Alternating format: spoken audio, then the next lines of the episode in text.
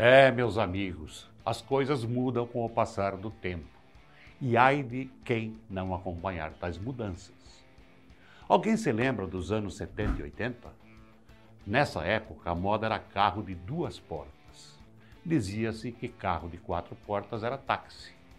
E de carro automático, na época dramático. Ninguém queria, diziam que era carro de aleijado. Hoje todo mundo quer carro de quatro portas e de preferência automático. Por sinal, automático é um pouco mais caro. Teve uma época também que autoridades de uma cidade eram o prefeito, o delegado, o vigário, o gerente do Banco do Brasil e o gerente das casas pernambucanas.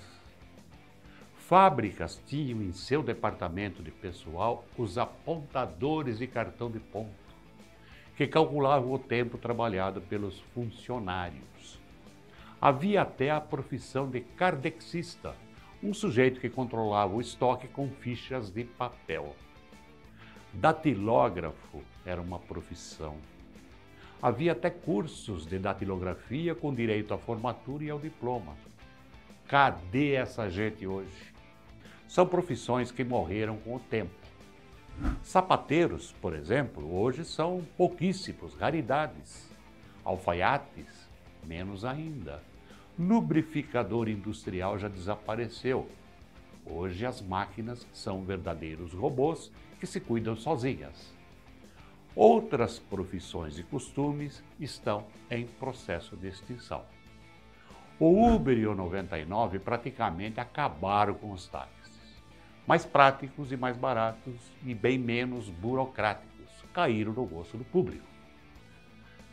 Táxi hoje só em último e desesperado caso. Hoje também ninguém mais contrata telefonista. Há 40 ou 50 anos, ninguém falava sem a ajuda da telefonista. Mas aí chegou o DDD, a descagem direta à distância, e já desempregou boa parte delas. E depois, em seguida, veio o DDI, Descagem Direta Internacional. E aí sepultou o cargo de uma vez.